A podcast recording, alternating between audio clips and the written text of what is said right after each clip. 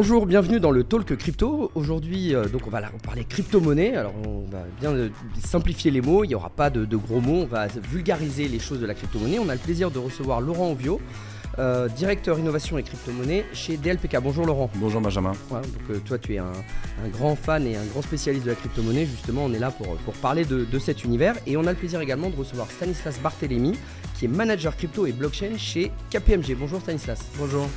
Alors, on va parler aujourd'hui euh, d'une étude qui a été réalisée euh, auprès de 2000 personnes, euh, qui a été réalisée par l'Ipsos, justement pour parler de la crypto-monnaie et savoir un petit peu où on en est finalement dans cet univers. Hein. Ça fait maintenant un peu plus d'un an et demi, deux ans que on commence à voir cet univers de la crypto qui arrive sur la gestion de patrimoine. Et donc, il y a cette étude-là qui est sortie et justement qui est très intéressante et qui nous donne un peu des informations sur l'évolution de la crypto-monnaie dans la gestion de patrimoine. Est-ce que Stanislas, tu peux nous parler un petit peu de cette étude, par qui elle a été euh, par qui elle a été mandatée, etc. C'est la deuxième édition d'une étude qu'on avait donc déjà faite l'année dernière euh, au nom de KPMG qui est fait en collaboration avec euh, l'ADAN, donc l'association qui regroupe tous les professionnels du secteur. Et cette étude, elle est réalisée déjà grâce aux sponsors, donc je remercie DLPK et Norcia de leur confiance renouvelée à cet effet. Et l'ambition était d'apporter une étude qui fait référence dans le secteur des cryptoactifs et donc de donner des, statistiques. C'est pour ça qu'on a fait appel à Ipsos, méthodologie éprouvée, scientifique, avec un échantillon de 2000 personnes pour avoir de la confiance. Donc une fois que ces éléments méthodologiques sont dits, euh, les, les principales conclusions, c'est que l'adoption progresse sur l'année 2022. Qu'est-ce que vous appelez adoption? C'est le nombre de détenteurs de cryptoactifs. D'accord. Je dis cryptoactifs, je mets aussi un petit, euh, un, petit, je mets en exergue ça, c'est quand je parle de cryptoactifs, je parle autant de crypto-monnaies, de NFT ou de stablecoin. D'accord. Peut-être qu'on définira tout ça, mais c'est-à-dire que j'englobe un peu toute la typologie des C'est vraiment l'univers global de la crypto. Exactement. Ce qui fait qu'aujourd'hui, près d'un Français sur dix détient des cryptoactifs. Un Français sur dix. Exactement. on était paraît absolument colossal. On était à 8% il y a un an. Et surtout, cette progression, elle se fait dans un contexte en 2022 qui était assez tendu, on va dire, pour ah les marchés crypto ou ambivalent. Pas que pour euh, les marchés crypto d'ailleurs. Exactement, c'est vrai que euh, les crypto... Le marché global a été compliqué. Exactement, il y a des raisons endogènes et exogènes, mais sur les raisons crypto, c'est que c'est un secteur qui a fait à peu près moins 60, moins 70% sur l'année 2022. Et avec des, des, news, j'ai envie de dire, la chute de FTX, acteurs frauduleux, et de bonnes news aussi. On, on a parfois la tendance de se concentrer sur les mauvaises news, mais l'adoption fait plus de 20% alors qu'on est dans cette tendance de marché qui était négative. Donc je pense que ça veut dire pas mal de choses.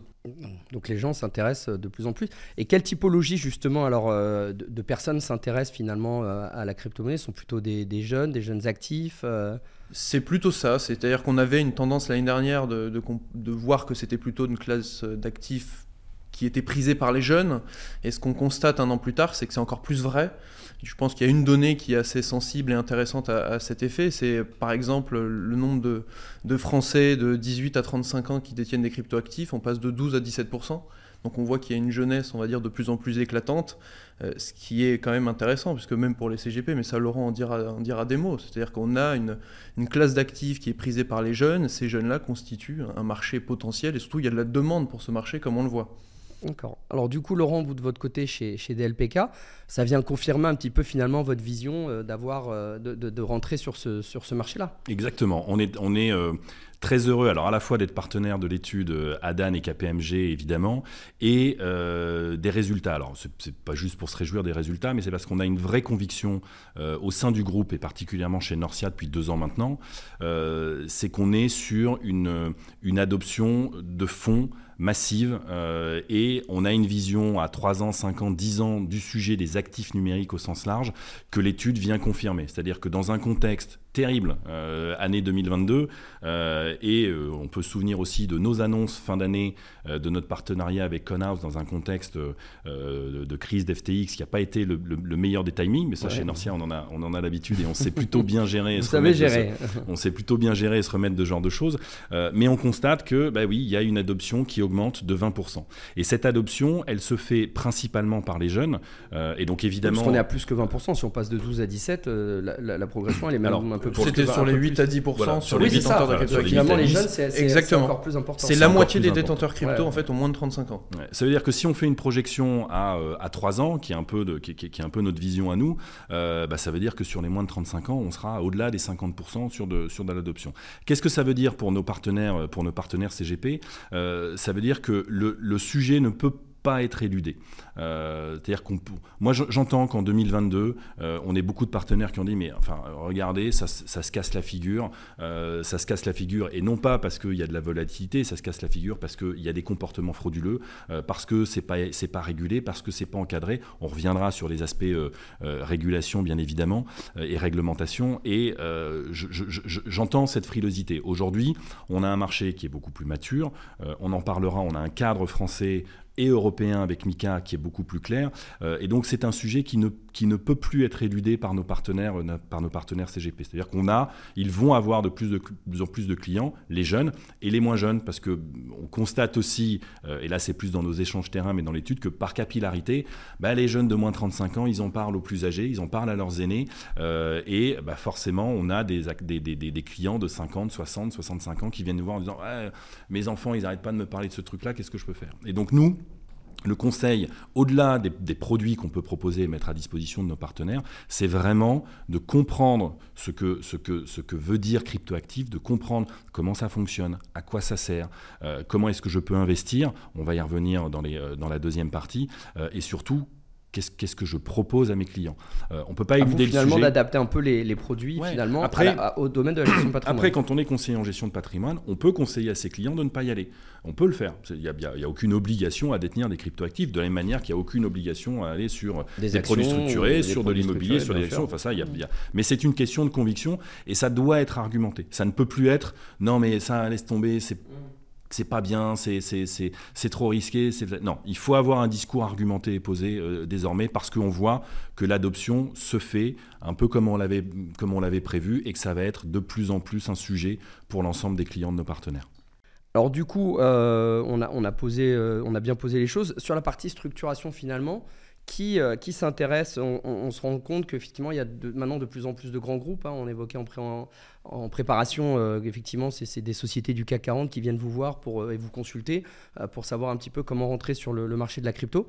Donc comment finalement cette structuration a lieu aujourd'hui? Stanislas bah, Aujourd'hui, on a parlé de structuration sur les particuliers, mais effectivement, ça passe beaucoup par les grands groupes, même en termes de connaissances. C'est-à-dire qu'il y a un vecteur de connaissances parmi les employés de ces grands groupes qui se, qui se renseignent. Et ce qui est, ce qui est plutôt important de, noter, c'est que ce n'est pas juste une technologie financière c'est que derrière, on a des cas d'usage qui euh, vont dans le luxe, par exemple, parce que le, on va dire que le luxe se sied très bien de la rareté, par exemple, des NFT, donc pour la fidélité client, des NFT d'art, etc. C'est aussi les banques, ça on l'a dit, ça peut être aussi le jeu vidéo. Donc on voit qu'il y a une structuration dans toutes ces verticales avec pas juste euh, des euh, expérimentations d'époque, c'est déjà de la mise en production. Je pense par exemple au groupe PMU, enfin France Gallo, qui fait son jeu à partir de NFT Stables. Là, pour le coup, c'est marquant.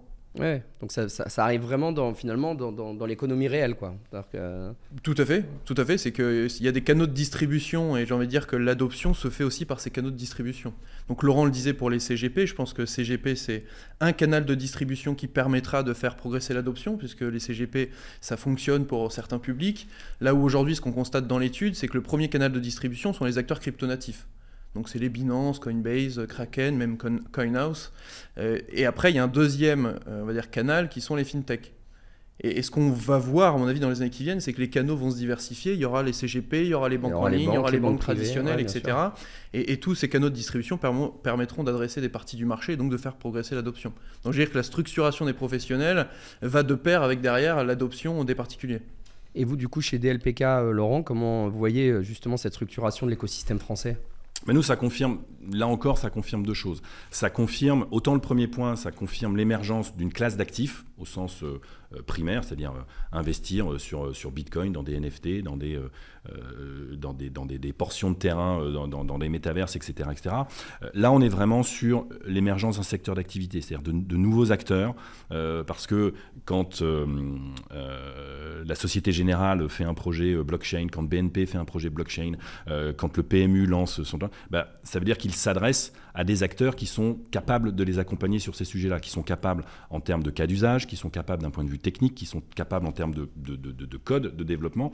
Et donc vous avez des entreprises, euh, certaines nouvelles, d'autres un petit peu plus établies, qui vont participer euh, au développement de ce secteur d'activité.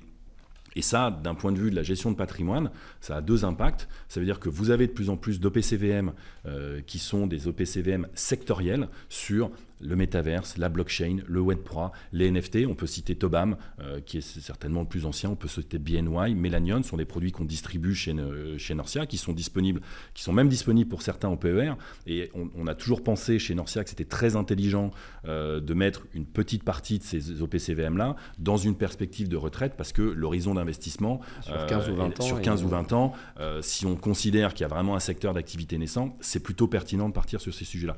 Vous avez sinon Financière d'Arbevel qui a lancé un produit également. Euh, j'ai vu que Rothschild, euh, j'ai vu passer une news hier, euh, lancer un produit, une verticale. Donc il y a, vraiment une possibilité d'aller sur ces sujets-là. Et puis l'autre sujet, alors qui est, qui est plus complexe à appréhender, mais qui est tout aussi important dans la gestion de patrimoine pour certains patrimoines, c'est le private equity puisque vous avez de plus en plus de produits euh, français et européens qui proposent euh, bah, d'aller investir dans les futures pépites euh, du Web3, de la blockchain, du métaverse. Et ça, c'est extrêmement intéressant. Et encore une fois, on ne peut pas passer à côté de ces sujets-là quand on fait la gestion de patrimoine. Et quand on projette un patrimoine à 5 ans, 10 ans, 15 ans, c'est une question qu'on doit se poser. Encore une fois, je, n'impose pas l'investissement, c'est pas du tout mon propos. Et d'abord, je ne suis pas conseil. Mais en tout cas, s'intéresser à ces sujets-là dans une perspective de construction de patrimoine, ça nous, permet, ça, nous paraît extrêmement pertinent. En tout cas, il faut s'y intéresser pour pouvoir dire éventuellement de ne pas y aller, mais à minima, s'intéresser au sujet. C'est ce qu'on évoque. Exactement. Est-ce que, si je fais un parallèle, si on prend le sujet de l'espace,